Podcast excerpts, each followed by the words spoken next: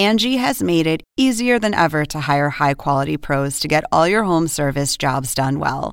Just bring them your project online or with the Angie app, answer a few questions, and Angie will connect you with local pros who match your specific needs. Or book a service instantly at an upfront price. So join the millions of homeowners who use Angie to care for their homes and get your next home service job done well. Download the free Angie mobile app today or visit Angie.com. That's A N G I.com. At Evernorth Health Services, we believe costs shouldn't get in the way of life changing care, and we're doing everything in our power to make it possible. Behavioral health solutions that also keep your projections at their best? It's possible. Pharmacy benefits that benefit your bottom line? It's possible. Complex specialty care that cares about your ROI? It's possible. Because we're already doing it. All while saving businesses billions. That's Wonder made possible. Learn more at evernorth.com/wonder. Oppenheimer presenta. Llega a usted por cortesía de Sodimac Home Center. Sueña, lo hacemos posible. Arcos Dorados.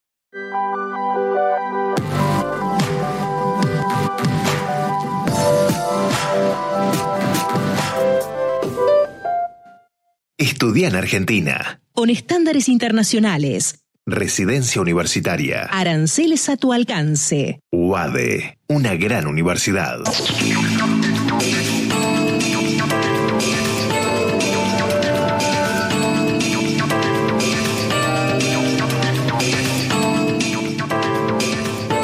Hola, ¿qué tal? ¿Cómo les va? Soy Andrés Oppenheimer. Gracias por estar con nosotros. Uno de los principales temas que están en las primeras planas de los periódicos de Estados Unidos es el escándalo por las acusaciones de abuso sexual de niñas menores de edad del multimillonario neoyorquino Jeffrey Epstein. Él se ha declarado inocente de todos los cargos que se le imputan, pero el escándalo no deja de crecer. No solo por el hecho en sí, sino por las amistades de Epstein con figuras poderosas. Todo esto está avivando el debate del movimiento Me Too y sobre si no hay mucho más abuso de menores por parte de los poderosos de lo que suponíamos. Y mientras todo esto pasa en Estados Unidos, en Argentina está dando que hablar una nueva novela según la cual una de las figuras más poderosas y más conocidas de la historia argentina habría abusado sexualmente de su hija adoptiva de tan solo 14 años. La novela del bestseller Federico Andasi se llama La matriarca, el varón y la sierva. Y según su autor, está basada en una historia verídica.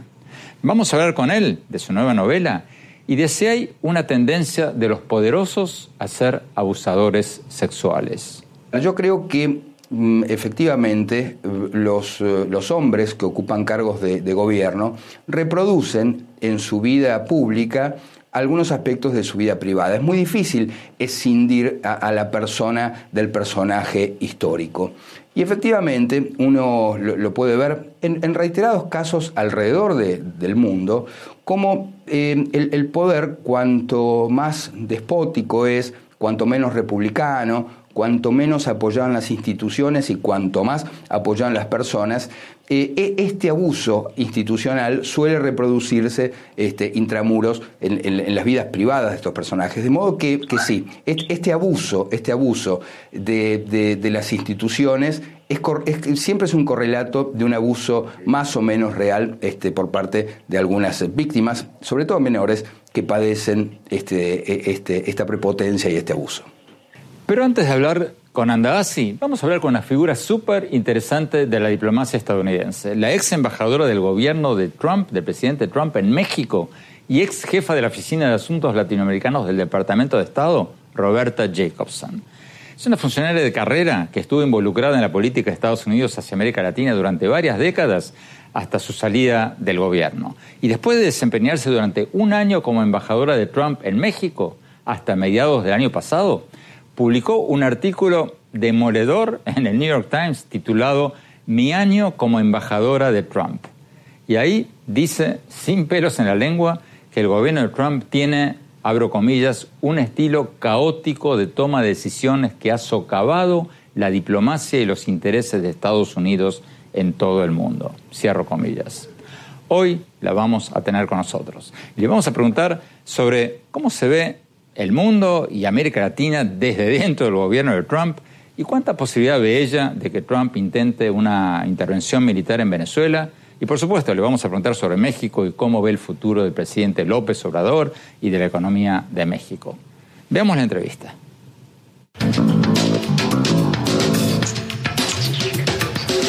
Embajadora Roberta Jacobson, muchas gracias por estar con nosotros. Embajadora, usted fue durante varios años la jefa del Departamento de Estado para América Latina. ¿Hay una política exterior de Trump para América Latina? Y, si la hay, ¿cuál es? Yo no veo. Eh, la verdad no puedo explicar bien porque no veo una política coherente y, amplio para la región. Y creo que es una una realmente una también una pérdida de, oportunidad porque yo creo que especialmente al principio del mandato del presidente Trump la situación en la región aunque ha, hemos visto varios cambios de gobierno en Brasil en Colombia en México pero yo creo que tenemos este socios y aliados en, en la región que, que quieren trabajar con nosotros si, si nosotros ofrecemos una, una política exterior moderna del siglo XXI y no em, retrocedemos este, como hemos visto en la política de Cuba y en otras áreas en donde em, ahora estamos hablando realmente con el, el idioma de la Guerra Fría y no de de este siglo. El, el tema de, de, comercio exterior, especialmente en, tratados de libre comercio, la posibilidad de trabajar juntos sobre el tema de migrantes, por ejemplo, una de las primeras cosas de esa administración fue de salir del, del eh, compacto global de migración de las Naciones Unidas, que no fue una cosa este, legalmente eh, un acuerdo, un tratado, pero fue justo un foro para discutir esos temas de manera regional o global y ahora no somos parte de eso. Así que para mí, eh, aunque estamos trabajando de uno o de otro en la región, porque el presidente prefiere eh, se trata de política exterior de una manera bilateral. Los problemas son transnacional, los problemas son regional. Sobre Venezuela, en base a lo que usted vio y escuchó en el Departamento de Estado de cuando estaba de embajador en México, ¿usted cree que el presidente Trump va a hacer algo sobre Venezuela más que hablar? Bueno, eh, yo no sé si el presidente va a hacer más que, hablar.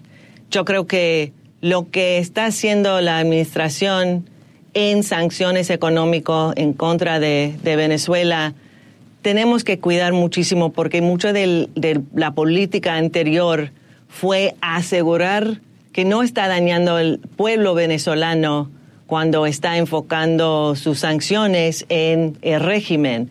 Y yo creo que una de las cosas que se puede ocurrir con sanciones tan, este, bueno, ancho y, sobre el sector petróleo es que se puede em, empeorar la situación para el pueblo venezolano, que, realmente no es el, lo que queremos este, hacer.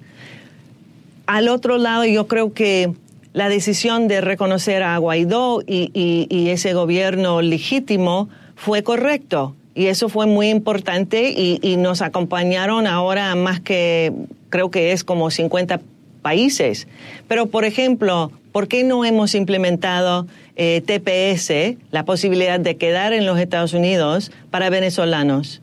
Eso significa que, que, existe todavía la posibilidad de deportar a venezolanos regresándolo al país. Eso es absurdo. Yo creo que una de las cosas más importantes es continuar trabajando con los otros países de la región, de Europa y otros, trabajando con países como China, por ejemplo, en que tenemos una relación muy complicada ahora, pero, pero ellos son actores muy importantes en Venezuela. Pero la cosa peor que podemos hacer, y yo no he oído mucho de eso en recién, recién pero la cosa peor que podemos hacer es lanzar algo militar en Venezuela, porque eso realmente va a quebrar totalmente el consenso que ahora existe que necesita nuevas elecciones y cambio en Venezuela?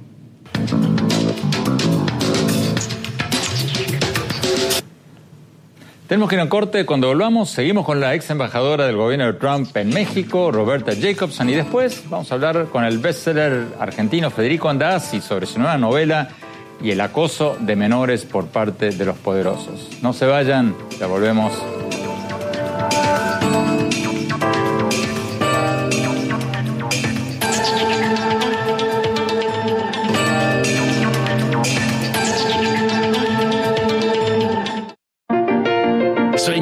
Ser el papá que tiene las herramientas para hacerlo todo.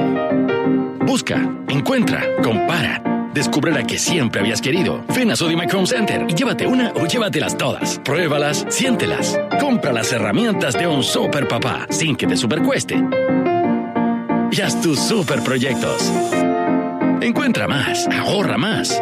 Ven y haz más. Sodimac Home Center. Sueña, lo hacemos posible.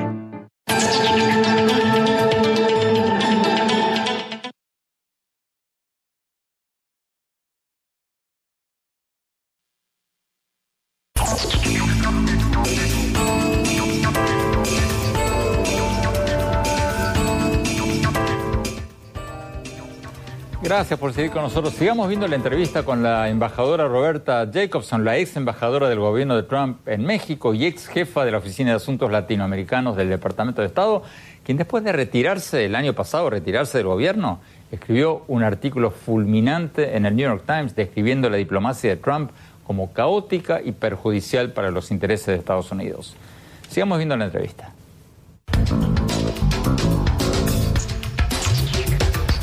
¿Se está aislando México del mundo? ¿Es grave la decisión del presidente mexicano Andrés Manuel López Obrador de no haber ido a la reciente cumbre del G20 o de haber reducido el activismo de México en el Grupo de Lima, eh, el grupo de países que están tratando de restaurar la democracia en Venezuela? ¿Es grave la actitud de López Obrador de declararse neutral sobre Venezuela o estos son hechos triviales que no van a tener muchas consecuencias? Bueno, yo diría que fue obvio desde el principio de su campaña que presidente López Obrador, más conocido como AMLO, eh, iba a estar un presidente doméstico. Estaba enfocado mayormente en su campaña y ahora justamente en su primer año de mandato enfocado en, en México y, cómo puede mejorar la situación en México y como dice sus representantes muchas veces, si ordenamos la casa en México vamos a tener un perfil mundial mejor.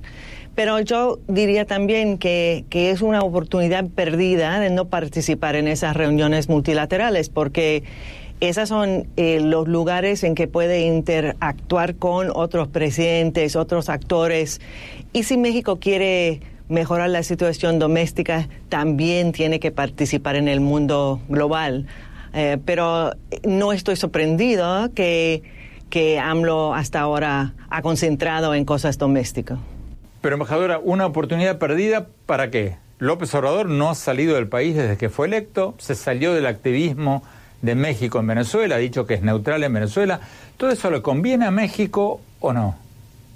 Bueno, yo diría que no, eh, que México realmente debe jugar un papel eh, más protagónico en, el mundo, pero tenemos que recordar que el, el, rol de México ha jugado sobre Venezuela en el grupo de Lima fue un poco, un poco nuevo para México. Eso es un poco el regreso del, del México del pasado eh, mientras el mundo ha cambiado. Y yo creo que México ahora en el mundo eh, debe realmente eh, participar de una manera más, este, más robusto, más este, involucrado, eh, porque tiene mucho que ofrecer. Y creo que es una, yo lamento la, la, la ausencia de presidente López Obrador de esas reuniones. Espero que que después de un poco de tiempo en, enfocado todo en México se puede reinsertar en, en, esas reuniones en el, el mundo global, eh, porque yo creo que México tiene mucho que ofrecer y mucho para recibir. Ahora en este momento hay una especie de tregua entre Trump y México. Trump había amenazado a México con imponer tarifas impresionantes a los productos mexicanos en 45 días si México no reducía el pase de migrantes centroamericanos y ahora Trump dice que México está haciendo muy bien su tarea, que todo va bien. Acaba la pregunta, ¿se va a mantener esa tregua o es una ilusión pasajera y Trump va a volver a la carga contra México muy pronto? Yo creo que es muy buena pregunta porque todos sabemos eh, que, que en una campaña es muy em, es una tentación siempre para Trump regresar a temas bastante duros en contra de México, mexicanos, este, desde el principio de su campaña hasta, hasta otra vez eh, durante su, su mandato. Yo creo que hemos pasado quizás por un periodo que yo digo como, como bromance, que, en que ellos estaban de acuerdo con, sobre muchas cosas, en unas cartas por parte de López Obrador a Trump al principio de su periodo. Y ahora estamos en un periodo exactamente como dice de tregua, porque eh, la amenaza de, aranceles fue algo muy, este, no, no digo sorprendente, pero fue algo eh, bastante eh, peligroso para México. Y ahora yo creo que México está haciendo lo máximo posible para demostrar dentro de los 45 o 90 días que ha bajado el número de migrantes y el presidente Trump quizás está feliz con eso. Casi la mitad del, del gabinete viajaron a Washington para participar en, estos, en estas conversaciones. El problema viene si los números no quedan bajados, este, si las cifras aumentan durante el año que viene o si Trump está en, un, eh, en una campaña bastante difícil en el año que viene, porque tenemos más que un año hasta la elección en los Estados Unidos, yo tengo, eh, yo tengo el dudo que, de que puede conservar esa tregua con México cuando está buscando alguien de, de, echar la culpa por los problemas, si, si continúa problemas en la, la frontera sur. O sea que Trump va a volver a remeter contra México.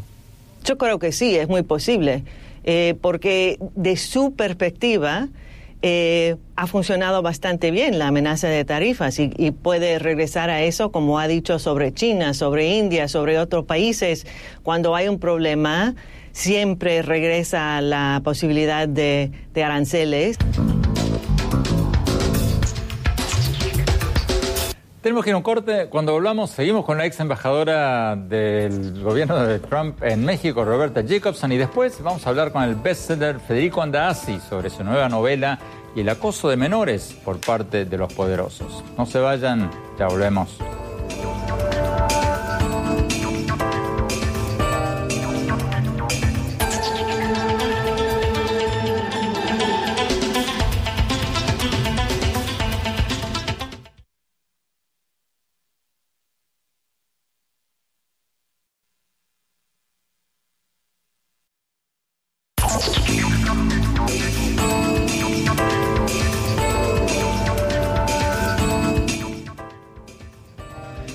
Gracias por seguir con nosotros. Sigamos viendo la entrevista con la embajadora Roberta Jacobson, la ex embajadora del gobierno de Trump en México y ex jefa de la Oficina de Asuntos eh, Latinoamericanos del Departamento de Estado, que después de retirarse del gobierno el año pasado, publicó un artículo en el New York Times demoledor criticando la política del gobierno de Trump en América Latina. Sigamos viendo la entrevista.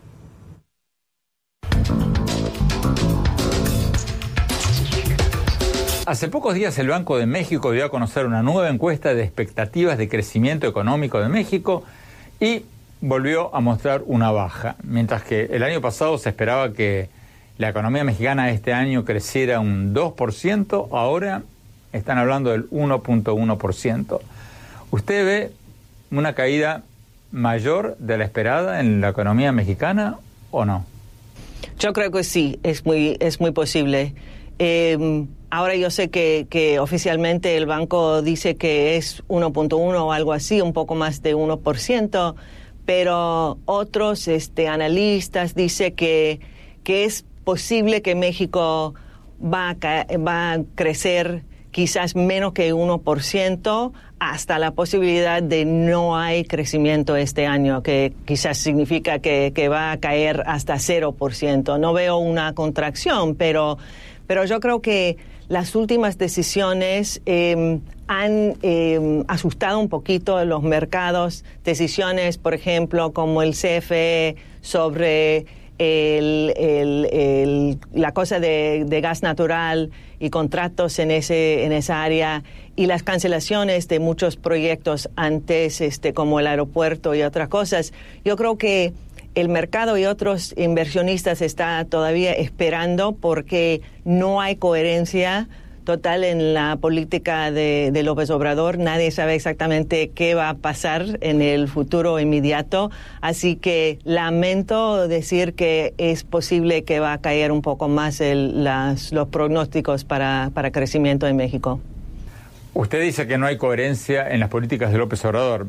En una escala del 1 al 10, ¿qué calificación le daría el presidente López Obrador después de sus primeros 6, 7 meses en el gobierno?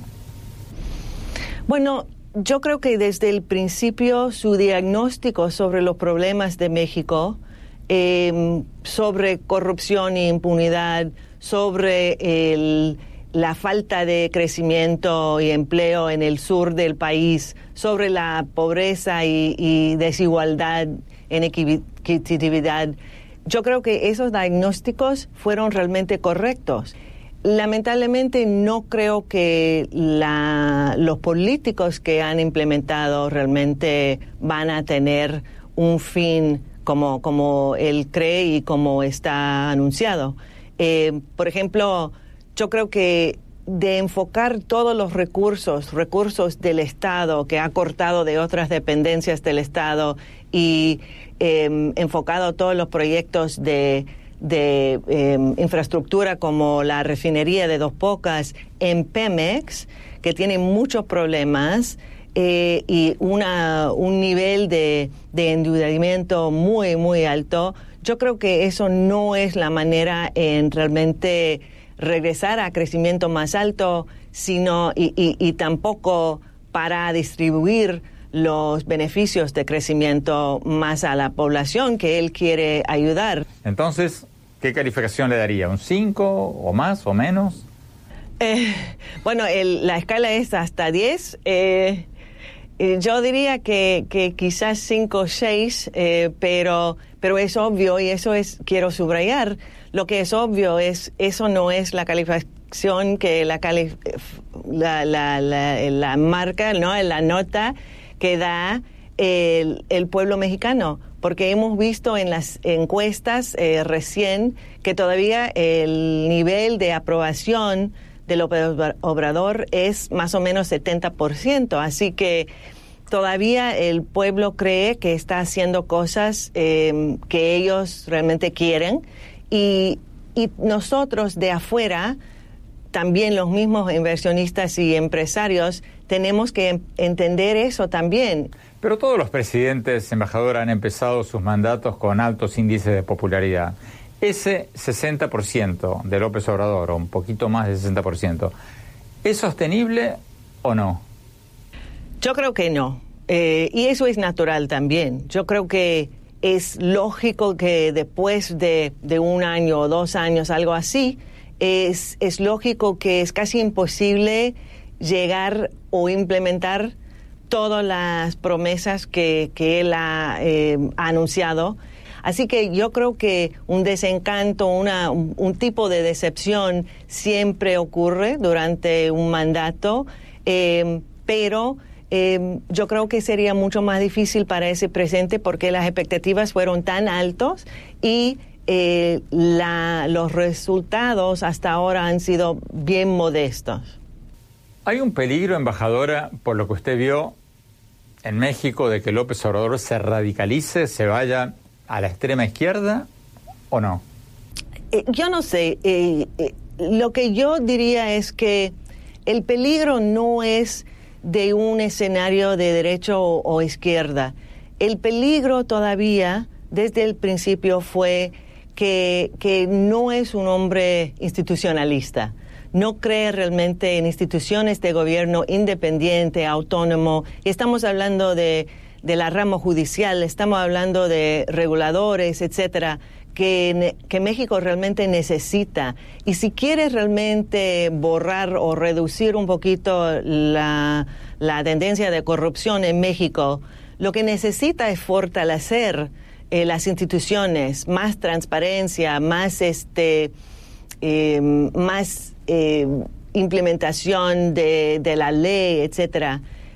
Y, y eso no veo. Yo veo un hombre que cree a veces que yo solo puedo hacer tal y tal cosa y que las instituciones de gobierno muchas veces solo me obstaculan.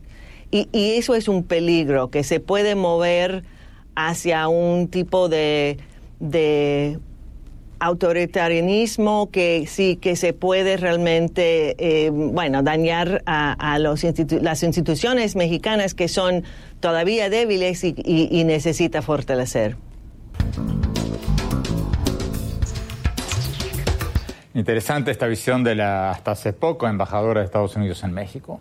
Cuando volvamos, vamos a hablar sobre un tema que está muy candente en Estados Unidos, la explotación de menores por parte de los poderosos. Vamos a hablar con el bestseller argentino Federico Andazzi, que acaba de sacar una novela precisamente sobre este tema, pero sobre una conocida figura de la historia argentina que, según él, eh, tenía una hija adoptiva a la cual la abusaba sexualmente y con la que tuvo cinco hijos. No se vayan, ya volvemos.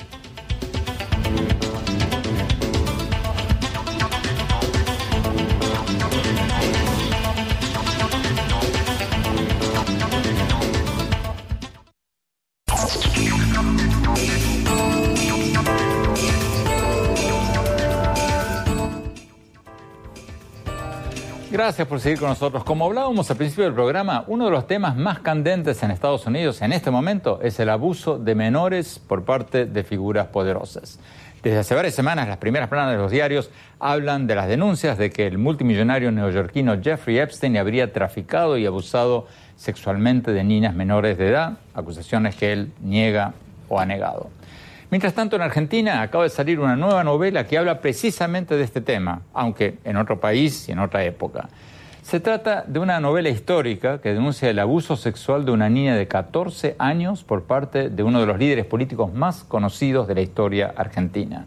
La novela se llama La matriarca, el varón y la sierva, y su autor es Federico Andazzi, el bestseller que se hizo conocido mundialmente con su libro El anatomista, que fue traducido a 30 idiomas. Andazzi es, además de escritor, psicólogo. Hablamos con él hace pocas horas y le preguntamos sobre su nuevo libro y sobre las próximas elecciones en Argentina y sobre si él cree que hay una relación entre la forma de ejercer el poder y el abuso sexual. Veamos la entrevista.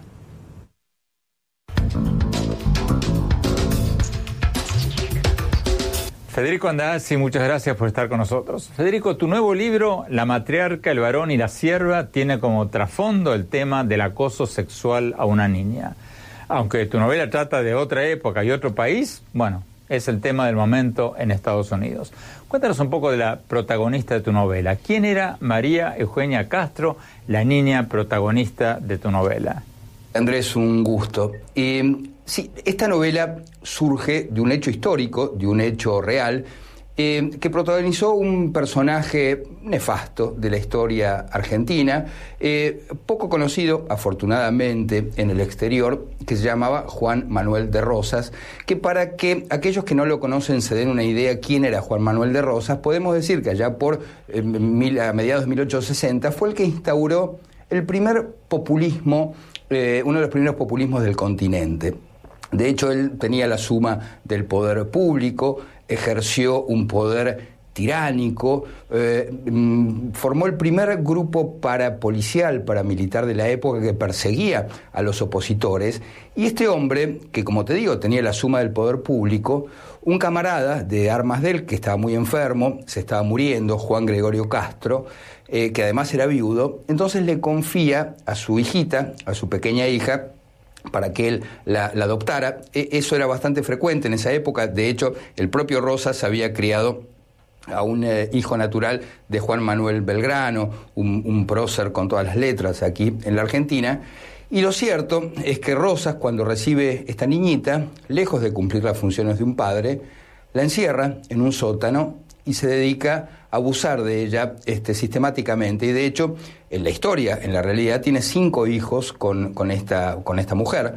Eh, y, quedan los testimonios porque estos hijos, cuando Rosas cae, eh, bueno, le inician eh, sendos juicios y, eso consta aún hoy en, tribunales. Ahora, es notable ver cómo pareciera ser que el abuso, que el abuso de niños, es, casi diría yo, intrínseco a una forma de ejercer el poder.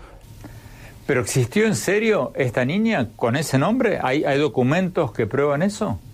Existió, existió, se llamaba em, e, efectivamente, em, era la hija del teniente Juan Gregorio Castro, se llama María Eugenia Castro. Yo tomo ese hecho histórico y después, bueno, por supuesto, yo creo profundamente en la narrativa, yo le creo más a los escritores que a los historiadores, porque fíjate que los historiadores, en nombre de la verdad, muchas veces nos han mentido. Y los escritores, por vía de la ficción, por vía de esta, entre comillas, mentira que constituye un relato, muchas veces nos acercan mucho más a la verdad que, este, que insisto, que los libros de, historia. Efectivamente, esta chiquita eh, existió, yo decidí cambiarle el, nombre, en, el libro se llama María Emilia, porque además en este momento, aquí en la Argentina, este, María Eugenia tiene un nombre, eh, es un nombre con muchas resonancias. Aquí la, gobernadora de la provincia de Buenos Aires es María Eugenia Vidal, que tiene un enorme protagonismo en este, en este momento, de modo que no quería que tuviera esa, esa resonancia. Pero sí, efectivamente, este, mm,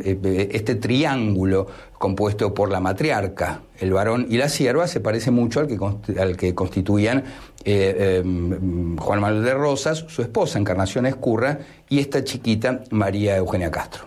Esta niña de tu novela, Federico, tenía 14 años. ¿No podrían haber sido una pareja? Porque en esa época las mujeres se casaban mucho más jóvenes. No, no, de hecho Rosas estaba, estaba casado. El poder en esa época, también e, esto es el populismo tal como lo conocemos, es herencia de ese modelo que formó este Rosas con su mujer, porque eran un matrimonio gobernante que después aquí se repitió en, la Argentina con, Juan Domingo Perón y Eva Perón, eh, mm, con, Juan Domingo Perón y después su, su, otra esposa, este, María Estela Martínez de Perón, que también fue presidente e integró una fórmula presidencial. Y, lo hemos visto con Néstor Kirchner y su, y su esposa, este, Cristina Fernández de, Kirchner. De modo que mm, no, no, de ninguna manera podría afirmarse que era ni siquiera un amante, este, porque era mm, mm, no solamente muy pequeña, sino porque yo además eh, di con las cartas de esta, de esta chica que claro, tenía una, formación básica, apenas sabía leer y escribir, y en esas cartas, es tremendo decirlo, pero ella le dice papá a Rosas, es decir, queda clara cuál, es, cuál era por lo menos la función en teoría de, Rosas, le dice papá, y con esta persona a la que le decía papá, tuvo cinco hijos, es decir, es, es, una, una relación, yo diría, este, incestuosa en la medida en que efectivamente Rosas eh, eh, cumplía, eh, al menos en las leyes, la función de un padre. ¿Crees que hay un patrón de conducta entre el poder y el acoso sexual?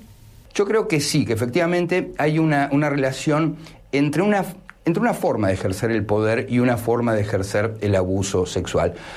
a ver, yo creo que efectivamente los, eh, los, hombres que ocupan cargos de, gobierno reproducen en su vida pública algunos aspectos de su vida privada. Es muy difícil escindir a, la persona del personaje histórico.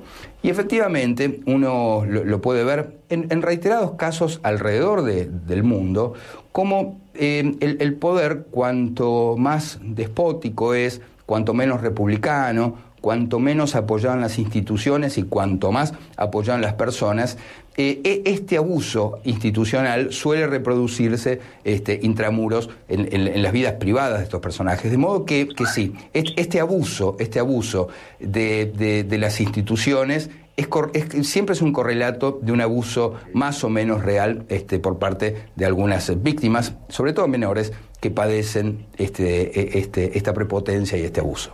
¿Cuál es tu reacción a quienes defienden, por ejemplo, a Jeffrey Epstein en Estados Unidos diciendo que no se puede juzgar con criterios de hoy, con criterios actuales, algo que pasó hace muchos años cuando había costumbres sociales distintas? ¿Qué respondes a ese argumento? Eso en un punto es cierto, pero en otro punto a veces es una excusa. Nosotros heredamos eh, el pensamiento este, hasta la fecha de hoy de eh, mm, personajes muy remotos en la historia. Nosotros podemos en este momento entender perfectamente a Aristóteles, podemos eh, entender perfectamente a Platón, han pasado muchísimos siglos, podemos entender perfectamente el mensaje de Jesucristo, podemos entender la Biblia, el Antiguo y el Nuevo Testamento, podemos entender la Torá, y son, son textos escritos hace miles y miles de años. Y la verdad es que tanto no, no han cambiado esos patrones y esos parámetros morales. En algunos casos sí, por supuesto. Ahora, Em, en, la época de, Rosas, este caso se conoció, después se silenció, pero en esa época se conoció y fue un escándalo en su época, fue un gran escándalo en su época y, es más, dicen que uno de, los motivos de la caída de Rosas fue este debilitamiento que produjo este, el conocimiento público de, de este hecho. En su época se escribió, se escribió bastante, pero después este, por esto que te decía, ¿no? los historiadores en general suelen suavizar la, historia y suelen suavizar los hechos, y este hecho se silenció.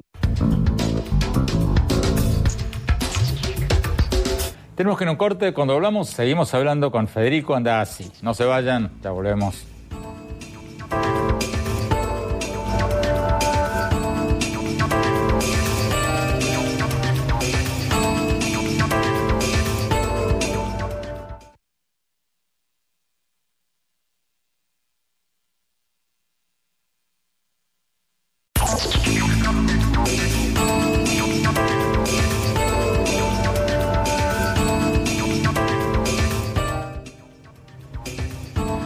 Gracias por seguir con nosotros. Estamos hablando con el escritor argentino Federico Andaasi, conocido mundialmente por su novela El Anatomista, que acaba de publicar ahora una nueva novela llamada La Matriarca, El Varón y la Sierva. Veamos lo que nos dijo cuando hablamos de política, de la política argentina. Veamos.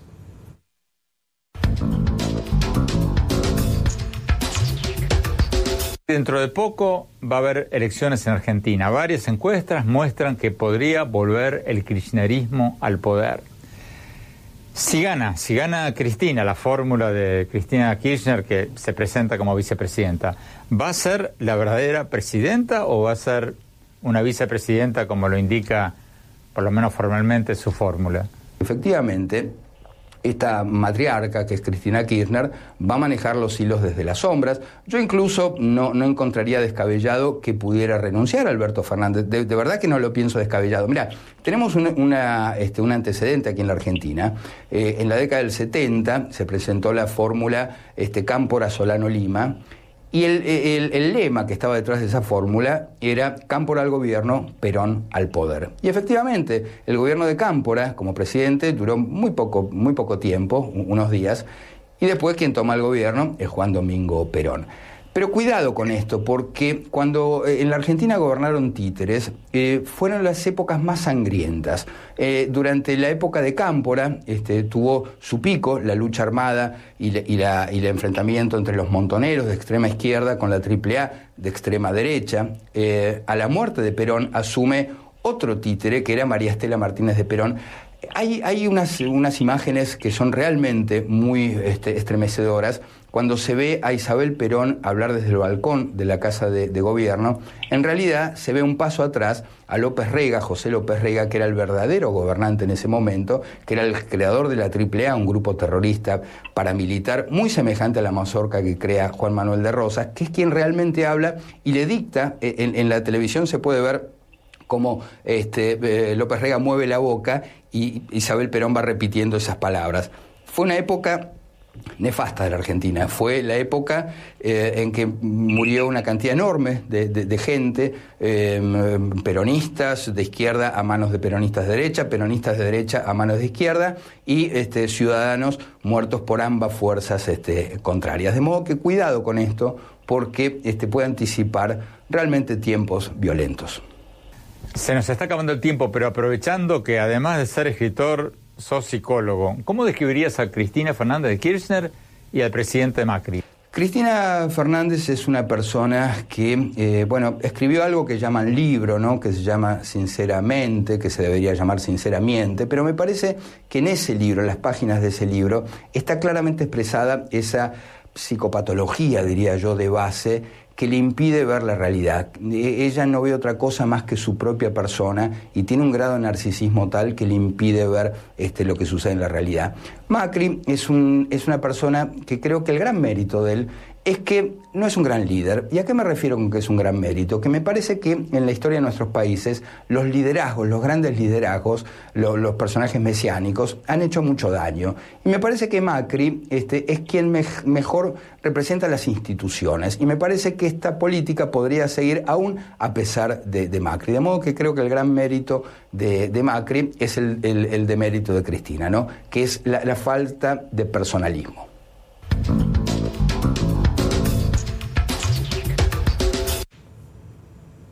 Interesante. Tenemos que ir a un corte cuando hablamos mi opinión sobre lo que hablamos hoy. No se vayan, ya volvemos.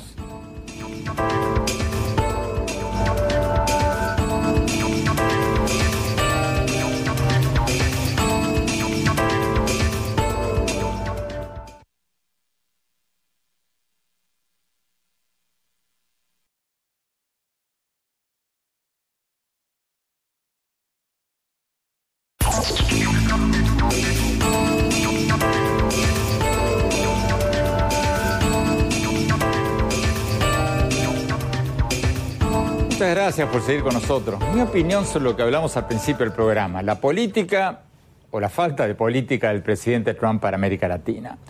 Tal como nos lo dijo la ex embajadora del gobierno de Trump en México, Roberta Jacobson, no hay una agenda coherente de esta administración de Estados Unidos sobre América Latina.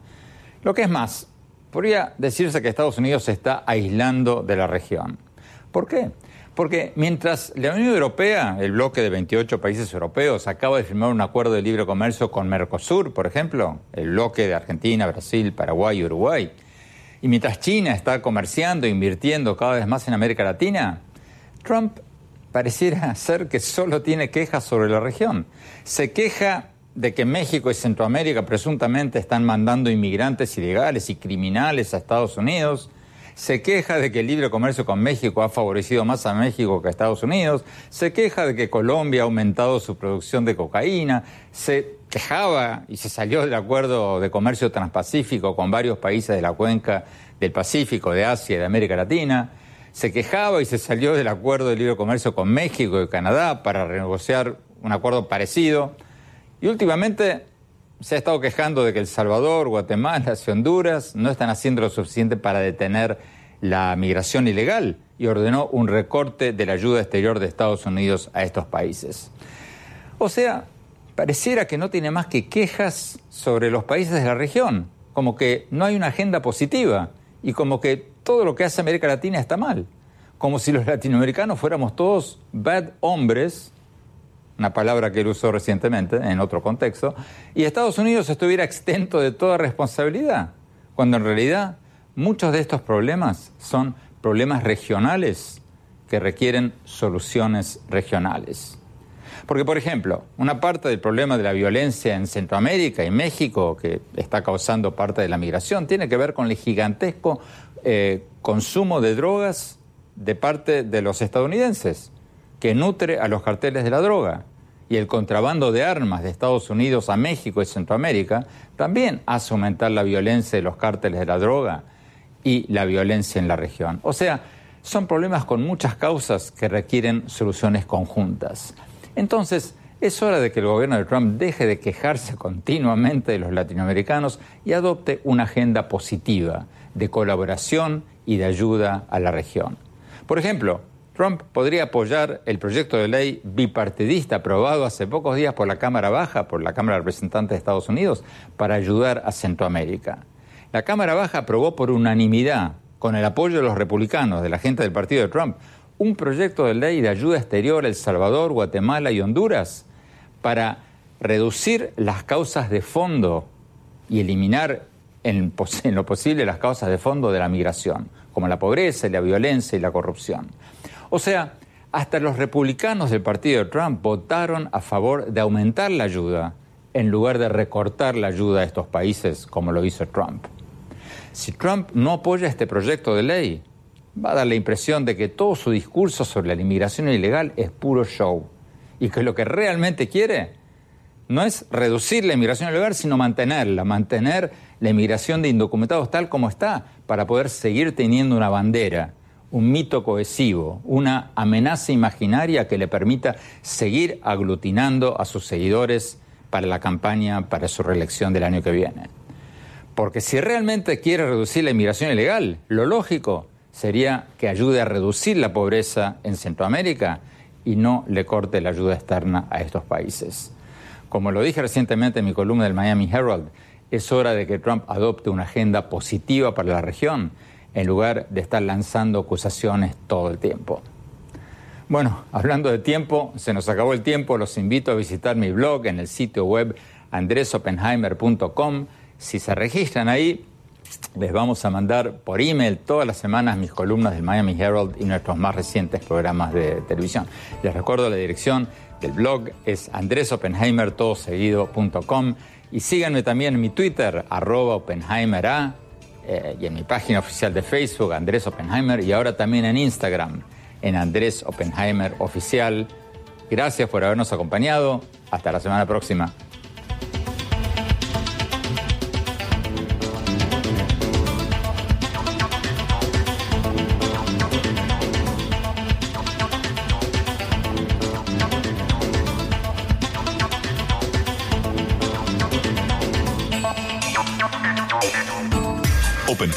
Presenta. Llega a usted por cortesía de Sodimac Home Center. Sueña, lo hacemos posible. Estudia en Argentina. Con estándares internacionales. Residencia universitaria. Aranceles a tu alcance. UADE, una gran universidad. Ingresa en lacaja.com.ar, asegura tu auto y llévate un 15% de descuento por medio año. La caja, así de simple.